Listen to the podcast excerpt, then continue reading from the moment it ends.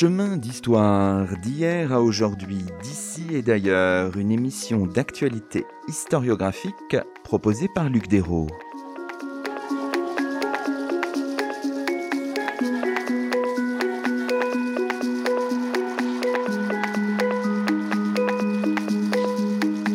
Bonjour à toutes et à tous, c'est le 57e numéro de nos chemins d'histoire, le 15e de la deuxième saison. Un grand salut à nos auditeurs et à nos auditrices, à qui nous souhaitons une excellente année 2021 avec des petites joies et des grands bonheurs bien loin des temps sombres et de la pandémie que nous affrontons depuis de trop nombreux mois. Aujourd'hui, nous avons le plaisir d'accueillir à notre micro François Hartog. Bonjour à vous. Bonjour à vous. François Hartog, vous êtes directeur d'études émérite à l'École des hautes études en sciences sociales vous avez fait paraître il y a quelques semaines un ouvrage intitulé Chronos, l'Occident aux prises avec le temps, un livre publié dans la prestigieuse collection Bibliothèque des Histoires des éditions Gallimard. Aujourd'hui, dans nos chemins et pour ouvrir l'année 2021 sous les meilleurs auspices, nous réfléchissons sur l'ordre du temps tel qu'il a été pensé en Occident depuis deux millénaires. Alors, peut-être François Hartog, pour bien poser les termes un peu de notre réflexion, de notre, de notre débat, on peut dire aux auditeurs qui ne connaîtraient pas votre travail que ce livre, Chronos, l'Occident aux prises avec le temps, il s'inscrit dans le sillage de précédents ouvrages, en particulier votre grand livre initialement paru en 2003 au Seuil, un livre intitulé Régime d'historicité Présentisme et expérience du temps, un ouvrage traduit dans plusieurs langues, suivi de deux autres importants pour ce qui nous intéresse, Évidence de l'histoire, ce que voient les historiens, paru en 2005 aux éditions de l'École des hautes études en sciences sociales, et puis aussi Croire en l'histoire, paru chez Flammarion en 2013. Finalement, cette réflexion sur le temps a pris aussi du temps pour vous, c'est inscrit dans la, dans la longue durée d'une certaine manière. Oui, c'est une réflexion sur le temps qui a nécessité du temps pour euh, cheminer et arriver à ce que je considère comme étant son, son dernier état. Je suis parti en effet de ce livre que vous venez de mentionner, Régime d'historicité, qui avait comme sous-titre Présentisme et expérience du temps. Et alors tout ça faisait un titre peut-être un peu presque un peu abscon, parce que régime d'historicité, qu'est-ce que c'était, qu'est-ce qu'on voulait dire par là, présentisme, qu'est-ce qu'on voulait dire par là, expérience du temps, ça paraissait déjà plus clair. En réalité, le terme qui a lancé la réflexion euh, était celui de présentisme, c'est-à-dire essayer de caractériser les modalités du rapport au temps qui étaient celles qui s'étaient imposées dans le monde occidental, ou d'abord euh, parlons simplement de l'Europe, qui s'était imposé au cours des précédentes décennies. Et pour essayer de saisir justement ce qui est, ce qu'il en était du temps de, dans les sociétés contemporaines occidentales, eh bien, la notion de, de régime d'historicité me paraissait un instrument à même de rendre compte de la particularité justement de ce moment de l'histoire de nos sociétés. Le régime d'historicité, ça n'est au fond rien d'autre qu'un instrument fabriqué par l'historien lui-même. C'est une façon de désigner la manière dont les trois catégories du passé, du présent et du futur s'articulent les unes aux autres. Et on comprend aisément que selon que vous donnez la primauté à la catégorie du passé, à la catégorie du futur ou à la catégorie du présent, les expériences du temps, la manière dont sont vécues, traduites, transcrites, élaborées les expériences du temps ne sont pas les mêmes. Et présentisme voulait dire que il me paraissait, et en cela je ne suis pas le seul, je n'étais pas le seul, il me paraissait que le présent, la catégorie du présent, avait pris dans nos sociétés une place considérable. Et c'est donc un élément, le, l'instrument, le régime d'historicité, c'est un instrument comparatif qui permet de justement de marquer les transformations dans les expériences du temps en s'arrêtant plus particulièrement parce que c'est toujours les moments les plus révélateurs, les plus riches, les plus compliqués aussi, mais cela la complexité fait que c'est aussi les moments les plus intéressants, les moments de crise du temps, de crise dans le rapport au temps. Et le, le présentisme, c'est la traduction d'une forme de crise dans le rapport au temps, c'est-à-dire d'une mise en question de ce qui avait fait le temps moderne, un temps marqué par la prépondérance presque exclusive du futur. Alors, disons peut-être encore un mot sur ce concept de régime d'historicité, finalement, vous l'avez préféré à celui de régime de temporalité. Est-ce que vous pourriez un peu nous, nous expliquer pourquoi? Alors, c'est une question qu'on m'a souvent posée, c'est un reproche qui m'a été parfois adressé, et je persiste néanmoins à préférer régime d'historicité à forme de temporalité. Justement, je mets l'accent sur la façon dont le temps se trouve vécu, expérimenté, traduit par les, contemporains à différents moments du temps. Temporalité a un côté externe, extérieur. Vous avez une temporalité qui est marquée comme ceci ou comme cela, alors que historicité, et je prenais comme exemple Ulysse, pour sortir aussi des débats sur l'historicité qui ont été très animés en Allemagne au XIXe siècle et au-delà, sur la Geschichtlichkeit. Donc je ne voulais pas m'enfermer dans ce débat philosophique. Et je suis allé très loin, du côté de la Grèce, chez Homère, en prenant le personnage d'Ulysse, qui pour moi, lorsqu'il est chez les Phéaciens et que le Laède, le barde des Phéaciens, chante ce qu'Ulysse lui a demandé, à savoir la prise de Troie, la ruse du cheval de bois, eh bien, Ulysse se met à pleurer. Et ces pleurs d'Ulysse ont fait couler beaucoup d'encre au fil des siècles. Pourquoi pleure-t-il? Qu'est-ce que ça signifie? Dans ma perspective, ces pleurs d'Ulysse signifient qu'il se trouve brutalement confronté à celui qu'il était au moment de la prise de Troie, c'est-à-dire ce guerrier glorieux qui, par sa ruse, met fin à cette campagne de dix ans de guerre, confronté à ce personnage-là, à celui qu'il est aujourd'hui, c'est-à-dire plus rien, un naufragé qui a tout perdu jusqu'à son nom. Et c'est ce moment de cette scène qui, pour moi, est une espèce de scène primitive d'une rencontre avec l'historicité. Il est celui qu'il était, celui qu'il est, et il n'arrive pas à relier les deux. Et c'est cette distance de soi à soi qui, pour moi, marque cette euh, introduction de l'historicité, alors que, dans ce moment-là, il n'a pas à sa disposition un concept de passé. Alors ça ne veut pas dire qu'il ne sait pas ce qu'il a fait la veille, mais ça veut dire que justement le passé comme concept, la passéité du passé, est quelque chose qu'il ne peut pas saisir.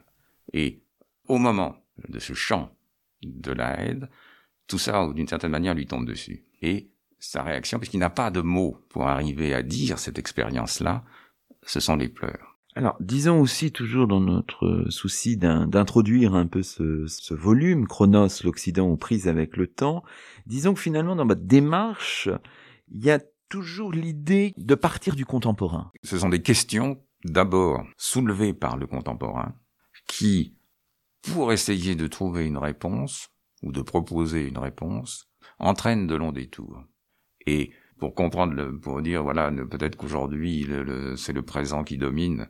Euh, était-il nécessaire d'aller du côté d'Ulysse, de remonter ou d'aller aussi loin qu'Ulysse? Alors on peut dire mais pas du tout, vous êtes totalement à côté de la plaque et ça ne nous intéresse en aucune manière ou on peut dire oui, ça vaut la peine de euh, faire tout ce cheminement pour essayer de mieux saisir dans sa différence, dans sa spécificité, le temps contemporain, le rapport au temps contemporain. Et avec Chronos, c'est exactement la même chose, puisque cette fois c'est pas Ulysse, mais euh, ce sont les, les chrétiens, les premiers chrétiens, et même les apocalypses juives, à partir du moment où la Bible se trouve avoir été traduite en grec et que les concepts grecs qui servaient à dire le temps ont été transférés pour traduire la, les textes de la Bible. Partir du contemporain, finalement, c'est symptomatique enfin de, de l'opération historiographique elle-même. Parfois on a tendance à l'oublier, mais les historiens sont inscrits dans leur temps et interrogent le passé avec leurs questionnements qui sont des questionnements de leur temps, bien sûr. Et je pense que plus ils, plus ils en sont conscients, mieux c'est. Et euh, moins ils s'en cachent. D'une certaine manière, le pire moment a été le 19e siècle, ou enfin ce qu'on a appelé l'histoire positiviste, quand l'histoire désireuse de se faire reconnaître comme une science, au milieu de ce mouvement de développement des sciences, et en particulier des sciences de la nature, au 19e, quand l'histoire a dit « je suis une science », dans la mesure où, pour être une science, je ne dois être que la science du passé.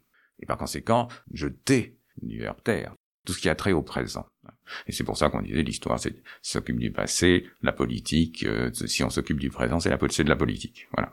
Et là, il me semble que c'est une, évidemment, euh, c'est pas la bonne manière de faire, et que dès lors qu'on n'a plus ce, cette espèce d'impératif de vouloir mimer les sciences euh, de la nature, ou la médecine de, de Claude Bernard, on peut reconnaître que c'est bien le présent qui nous préoccupe, ce qui ne signifie pas, quand on examine le passé, présentifier le passé c'est là où, il faut être attentif, parce que c'est de dire ah ben c'est déjà extrêmement moderne, ou ils étaient déjà comme nous, ou nous ne sommes pas différents d'eux. Enfin, tout ce type de, propos qui aplatissent euh, les différences des temps. Intéressons-nous maintenant précisément à cet ouvrage-là. Donc trois concepts, structures traversent euh, l'ouvrage, hein, Chronos, Kairos et Chrysis. Trois concepts grecs pour appréhender le temps chrétien le régime chrétien d'historicité. Alors il faut peut-être d'abord peut-être poser un peu les choses et rappeler à nos auditeurs peut-être le sens de ces mots aux temps antiques, aux temps anciens, avant qu'ils soient réappropriés avec des changements, des détournements de sens euh, dans la période qui est la vôtre pour cet ouvrage. Chronos, c'est le temps. Le temps, le temps ordinaire, le temps des saisons, le temps des travaux et des jours, le temps cosmique. Kairos, c'est autre chose, c'est l'instant décisif, l'occasion à saisir, le bon moment. Et les Grecs avaient constitué le couple Chronos-Kairos. Ça, ça vient, c'est eux-mêmes qui avaient élaboré ce couple, dans l'idée que, justement, une action réussie, si vous êtes un, général, euh, enfin un stratège, ou si vous êtes un homme politique, une action réussie, c'est celle qui sait repérer le moment propice, le kairos, ou qui sait reconnaître le moment propice, s'en saisir, et à partir de là développer une action qui va s'inscrire dans le temps chronos. La, bataille, le, combat politique, le vote d'une loi, enfin tout, ce qui est relève de, de la sphère de l'action. Premier extrait de Chronos, l'Occident aux prises avec le temps, par François Hartog, page 23. Dans une épigramme assez connue, le poète Posidipe de Pella fait parler une statue sculptée par Lysippe vers 330 avant notre ère, qui est une figuration de Kairos sous les traits d'un jeune homme. Qui est le sculpteur et d'où vient-il? Il est de Sicyone. Quel est son nom? Lysippe. Et toi, qui es-tu? Kairos qui dompte tout. Pourquoi marches-tu donc sur la pointe des pieds? Je cours sans cesse. Pourquoi as-tu une paire d'ailes à chaque pied? Je vole comme le vent. Pourquoi as-tu un rasoir dans la main droite Pour montrer aux hommes que je suis plus vif qu'aucun tranchant? Pourquoi tes cheveux cachent-ils tes yeux Pour être saisi par celui qui me rencontre, par Zeus? Mais pourquoi es-tu chauve sur le derrière du crâne?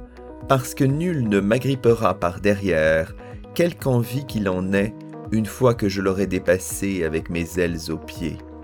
Dans quel but l'artiste t'a-t-il sculpté Pour vous, ô étranger, et il m'a placé dans le vestibule pour que j'y serve de leçon. Le troisième concept que j'ai introduit là, que j'ai, c'est celui de crisis. Alors crisis, on pourrait me dire, mais crisis, c'est pas directement un concept temporel. Puisque crisis, c'est au départ, enfin, étymologiquement, c'est le quelque chose qui vient couper.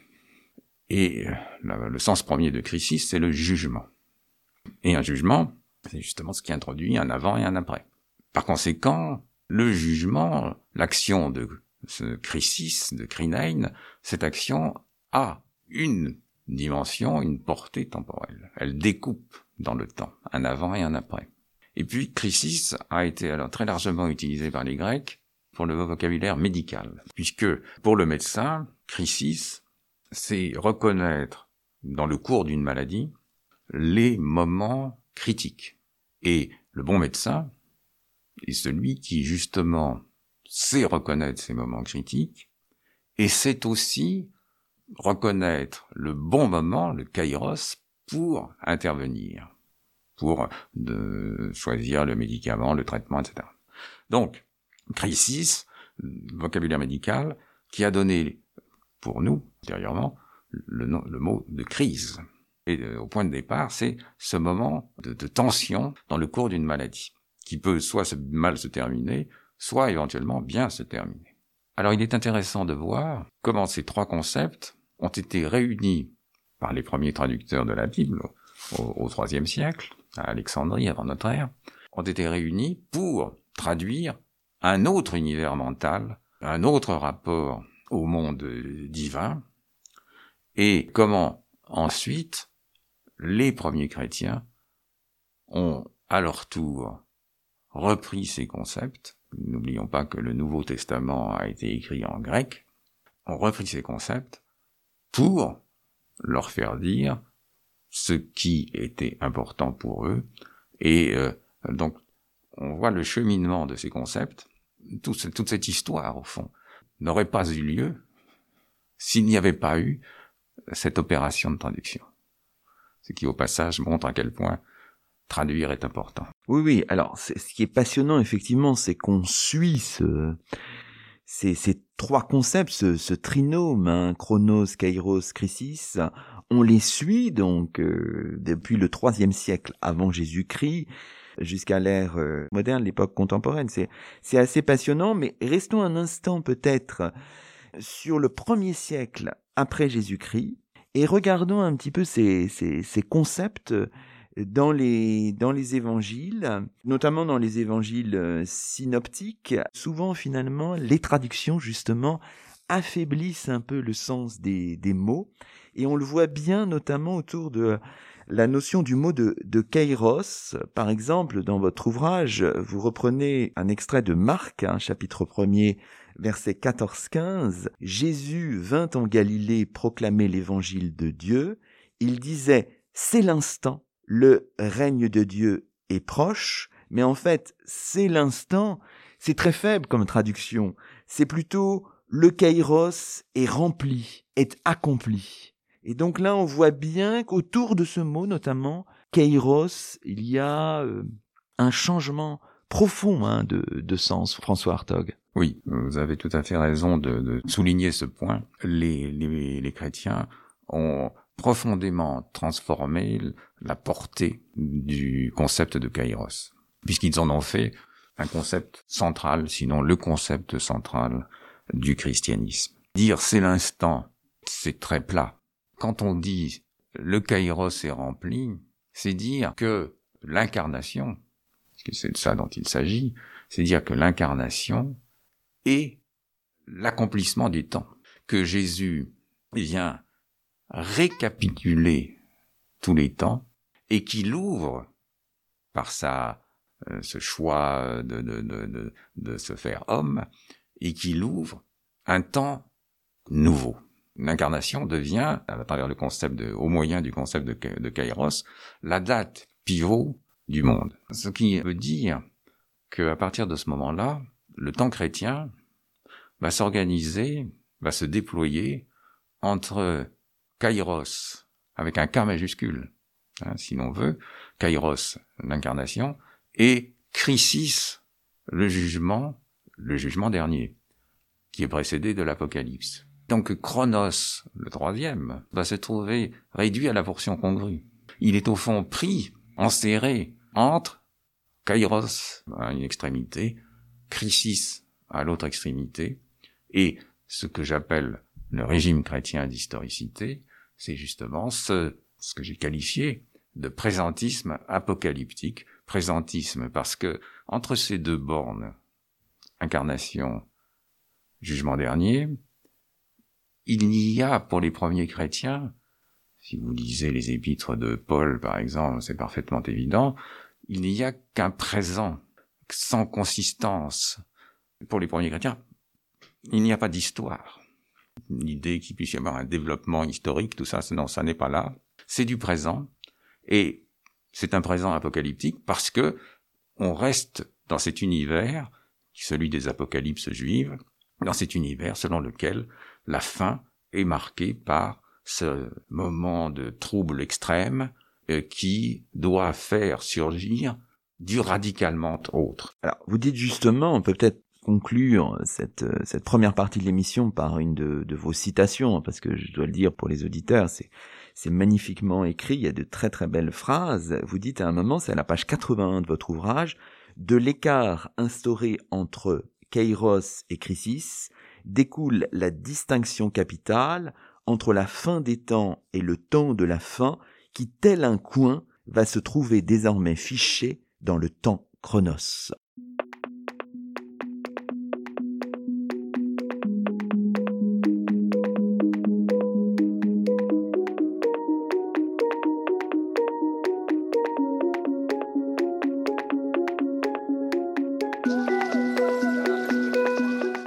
Vous écoutez Chemin d'Histoire, une émission d'actualité historiographique. Aujourd'hui, Luc Dérault s'entretient avec François Hartog, directeur d'études émérite à l'École des hautes études en sciences sociales, auteur de Chronos, l'Occident aux prises avec le temps, un livre paru chez Gallimard.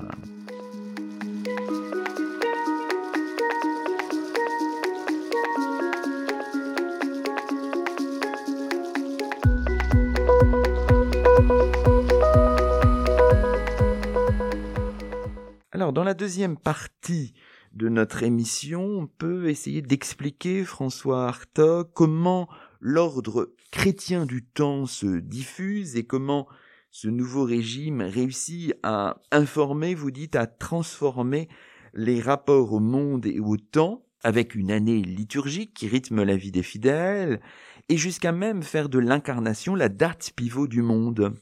Vous dites à un moment, le trinôme qui est le vôtre, hein, Chronos, Kairos, Chrysis, s'empare des têtes, des cœurs et d'abord des calendriers, c'est très important. Vous dites aussi, c'est à la page 126 de votre ouvrage, vous dites aussi, jeté par les premiers chrétiens, le filet s'est déployé jusqu'à enserrer tous les temps païens, progressivement encadrés, colonisés, subvertis. Évidemment, l'installation de l'incarnation comme axe de la chronologie universelle et l'aboutissement d'un travail très, très lent, très progressif, engagé par euh, les premiers chronographes chrétiens.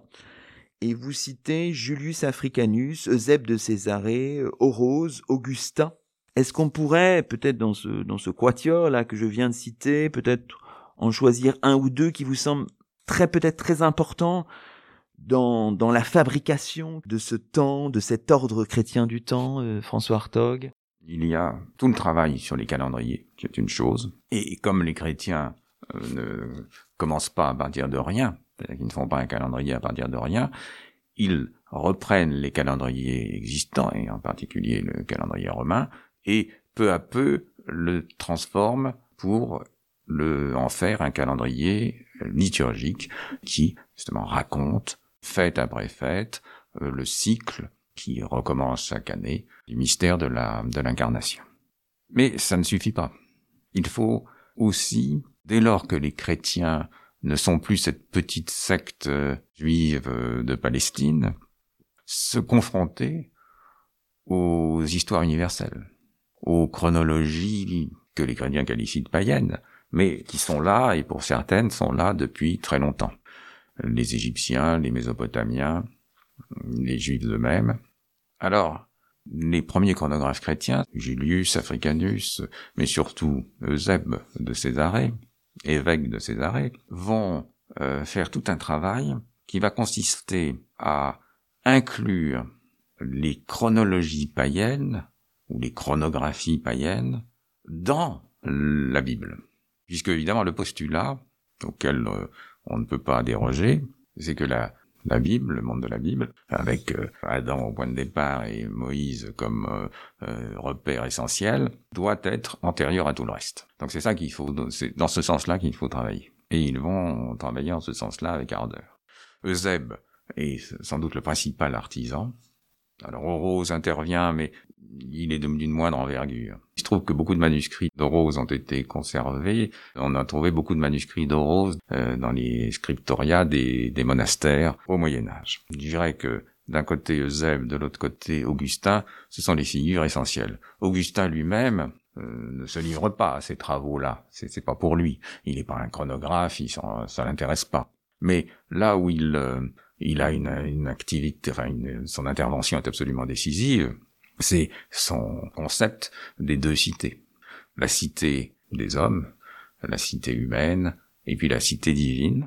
Et cette vision-là est au fond la vision qui a traversé les, tous les siècles d'une histoire universelle chrétienne. Puisque d'un côté, il y a cette histoire païenne, bon, qu'il ne fait pas disparaître, mais qui se trouve euh, suivre son chemin. Et puis parallèlement, vous avez le cheminement de la cité divine, avec la difficulté que personne ne, on ne sait pas, on ne saura pas jusqu'au dernier jour, qui appartient à la cité divine. Cette euh, construction grandiose d'Augustin va, encore une fois, donner une structure, un cadre au monde chrétien jusqu'à l'époque moderne. Encore un point peut-être sur l'intervention de ces, chronographes, très importante, c'est justement fortifier de toutes les manières possibles la chronologie biblique. Il était entendu que le monde, et ça c'était même avant les chrétiens, ils reprennent ce qu'on trouve dans les livres juifs, dans les livres du judaïsme plutôt, euh, le monde devait durer 6000 ans. Et il était entendu que l'incarnation intervenait au milieu du dernier millénaire. 5500, pour toutes sortes de raisons qu'on ne peut pas développer ici. Ce qui voulait dire que assez vite, on se trouve dans les parages de la fin, de la fin des temps. Étant aussi entendu, ce que vous évoquiez il y a un instant, que pour les chrétiens, avec l'incarnation, débute le temps de la fin. Ce que Augustin appelait la vieillesse du monde on était entré dans la vieillesse du monde. Mais quand on arrive vers le troisième siècle après, troisième, quatrième, ça devient problématique, et ça peut nourrir, et ça a nourri de fait, des effervescences apocalyptiques, ou euh, des millénarismes. Et une des fonctions de ces chronographes chrétiens, une de leurs fonctions a été de travailler sur cette question de l'âge du monde et euh, de la date de l'incarnation pour rajeunir le monde et du même coup rajouter du temps à courir. Bon, le fait, il rajoute plusieurs siècles, par des calculs. Il dit pas, ce ne sont pas des considérations de type théologique. C'est euh, le calcul, il reprend toutes les généalogies euh, des patriarches euh, dans la Bible et il arrive à montrer que c'est pas 5500 mais que c'est c'est plutôt et que par conséquent il reste du temps. Et le, celui qui va aller le plus loin dans cette voie, c'est Bède, le, vénérable, et qui lui, alors va gagner carrément, je me souviens plus exactement, mais quelque chose comme 12 siècles. On voit bien que, avec les chronographes, Chronos reste dominé par Kairos et Chrysis, mais retrouve une certaine extension, une certaine plasticité. On peut gagner comme ça quelques siècles et retarder la fin. Donc on est bien dans le temps de la fin, mais la fin n'est pas là, et on ne répète, on ne cesse de répéter, c'est la, position constante de l'Église, ce n'est pas à vous de savoir quand. Et donc tout calcul de la fin est qualifié récits. Alors, donc, ce faisant, nous sommes arrivés donc au tournant du 7e, 8e siècle avec euh, Bède le Vénérable, hein, ce moine et lettré anglo-saxon, euh, qu'on retrouvera avec plaisir dans votre, dans votre ouvrage.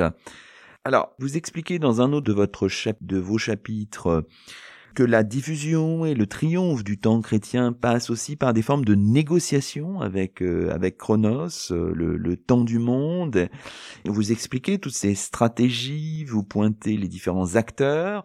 On n'a pas le temps malheureusement de, de tout détailler, mais peut-être on peut s'arrêter un moment sur le le moment des, des réformes protestantes. Est-ce que ça marque ou non dans cet ordre chrétien du temps une, une rupture? Qu'est-ce qu'on peut en dire, François Hartog? Tout d'abord, la réforme, et c'est pour ça que je m'y intéresse, enfin que j'ai consacré euh, des pages à cette, à cette ce que j'appelle des opérateurs temporels. Hein. La réformatio, en latin, est un de ces opérateurs temporels qui a toujours accompagné l'Église. Et réformatio voulait dire au sens premier retrouver la forme originale, originelle. Réformatio, c'est redonner à l'homme son visage initial, c'est-à-dire euh, l'homme conçu à l'image de Dieu. Donc la réformation, c'est d'essayer de retrouver cette image que le péché originel a fait perdre. Et puis réformation va devenir un concept qui va se temporaliser et de manière intéressante, d'abord du côté du passé, c'est-à-dire revenir à des pratiques qui sont considérés comme les plus purs, les premiers, les premiers chrétiens, les premiers, les premiers textes. Bon, donc il y a c'est un des sens de, de réformation. Et puis réformation peut aussi fonctionner en direction euh, du futur. C'est-à-dire, on veut réformer pour faire exister, par exemple, une règle monastique qui jusqu'alors n'a jamais existé. Donc c'est aussi de la réformation. Donc la réformation a été un concept d'une extrême plasticité, ce qui explique son, son usage jusqu'à aujourd'hui. Alors en ce qui concerne la, réforme euh, de Luther, la grande, eh bien je crois qu'on on a au départ chez lui l'idée qu'il allait s'inscrire dans cette dans l'usage traditionnel, dans l'acception traditionnelle de la réformation, revenir justement à avant, à ce que l'Église a enjambé tout ce que l'Église a ajouté et perverti pour retrouver bon l'écriture elle-même, l'écriture, la sola scriptura. Bon. Et il n'avait pas, au départ, d'ambition, d'ambition, de projet de rupture avec l'Église. Les circonstances, les conditions à la fois religieuses et politiques ont fait que ce qui était considéré comme un retour à une tradition plus pure est devenue rupture. Euh, L'Église, elle, de son côté, n'a évidemment pas accepté cette manière de voir les choses et a toujours parlé, c'est bien pour ça qu'elle parlait, de la religion prétendument réformée. Puisque l'Église a toujours revendiqué pour elle la réforme, la vraie réforme. Et, l'Église doit être perpétuellement en réforme. Et quand on arrive au Concile de Vatican II, c'est dans cette lignée-là, c'est dans cette perspective-là qu'on se place. Vous expliquez dans le troisième tiers peut-être de votre ouvrage, comment s'opère finalement la déconstruction d'une certaine manière de l'ordre chrétien du temps avec des dissonances, des fissures, des failles, une fragilisation du régime chrétien d'historicité. On retrouvera des noms qui sont d'ailleurs pas forcément connus, hein, de nos auditeurs, par exemple ce jésuite Denis Pétot, hein, né en 1583, mort en 1652, on a l'impression que le temps moderne se dégage vraiment à partir du XVIIIe siècle. Hein. La géologie fait sauter la borne des 6000 ans dont on parlait tout à l'heure.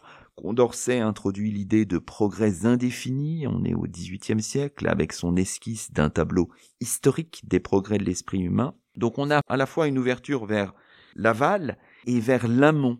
Ce changement vraiment remonte au XVIIIe siècle, on peut dire les choses comme ça? Je crois que c'est vraiment ce, moment-là que le cadre, ce cadre qui a fixé l'horizon temporel des sociétés européennes jusqu'à ce moment-là, ce cadre ne tient plus. Alors l'Église va essayer de le maintenir encore un moment, mais il ne tient plus. Second extrait de Chronos, l'Occident aux prises avec le temps, par François Hartog page 214-215.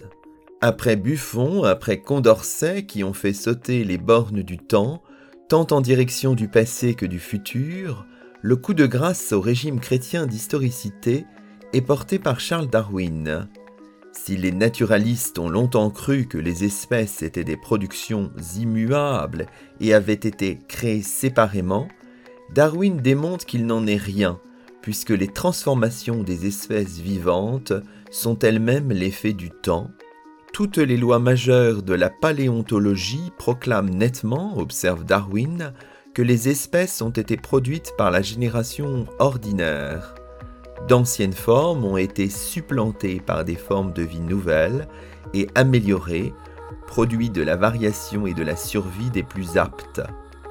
Simplement, il a fallu du temps, énormément de temps, mais pas plus qu'il n'est possible à l'esprit de saisir toute la signification de l'expression un million d'années, ajoute Darwin, il ne lui est possible d'additionner et de percevoir tous les effets de multiples variations légères accumulées durant un nombre de générations presque infini.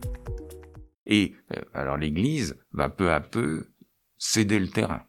Elle ne va plus prétendre régler, au sens propre du terme, le temps chronos, elle va euh, de plus en plus se replier sur le temps kairos, qui reste son domaine, et va s'instaurer l'empire de Chronos. Et ça va être ce temps moderne, porté par le progrès, accompagné d'une histoire, alors cette fois la grande histoire, l'histoire avec un H majuscule, l'histoire comme processus, et l'histoire qui va se présenter comme sorte de divinité de substitution, ou comme nouvelle divinité, ou comme nouvelle théologie. Des tas de textes au 19e vont dans ce sens-là, et cette espèce de religion de l'histoire dont le 19e et encore une partie du 20e siècle va, expérimenter, enfin va euh, vivre sous le règne de cette euh, nouvelle divinité, le marxisme étant probablement, étant assurément euh, la doctrine qui va le plus loin dans cette direction-là. Alors on voit bien qu'on brasse énormément de choses, hein. c'est tout à fait fascinant. On peut essayer de, de regarder notre le, le, présentisme d'aujourd'hui. Alors le présentisme d'aujourd'hui, vous dites, il est bien différent du présentisme chrétien. C'est un présentisme, vous l'avez dit à un moment, qui fabrique à chaque instant le passé et le futur dont il a besoin. Mais c'est un présentisme aussi qui, à travers le concept d'anthropocène, hein, notamment, réintroduit des, bornes où la fin serait celle du monde tel que nous l'avons euh, organisé. Donc finalement, et on comprend la logique aussi du détour, le détour que vous avez fait par l'ordre chrétien du temps que vous expliquez dans cet ouvrage, Chronos, l'Occident prise avec le temps, vous, vous permet aussi de comprendre le présentisme aujourd'hui, à la fois dans cette différence avec le présentisme apocalyptique de l'ordre chrétien du temps, et aussi dans un certain nombre de, de similitudes, François Hartog. Oui, vous avez tout à fait bien saisi le mouvement d'ensemble. On part du présentisme pour revenir au présentisme, ou on quitte le présentisme pour revenir au présentisme d'aujourd'hui ayant, si possible, acquis un certain nombre d'éléments au cours du, voyage.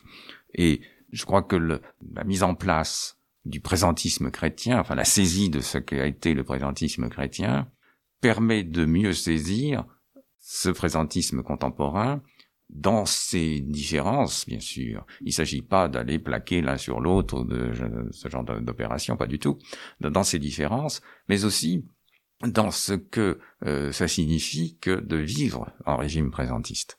Alors pour les chrétiens, euh, ce présentisme, justement, il débouchait sur l'Apocalypse, qui était à la fois redouté et attendu. Le présentisme contemporain, celui qui s'est installé dans nos sociétés il y a maintenant presque 50 ans, le présentisme contemporain, lui, il n'avait pas d'autre horizon que lui-même. Et, il euh, était dans la mesure où il a été aussi euh, traversé par toutes les transformations extrêmement rapides technologiques, il était de plus en plus euh, inscrit euh, dans l'immédiateté, l'instantanéité, l'obsolescence généralisée, enfin tout ce que nous avons connu ces dernières décennies. Et tout d'un coup, ce, ce présentisme se trouve confronté à de l'inattendu à de l'imprévu, sinon de l'imprévisible.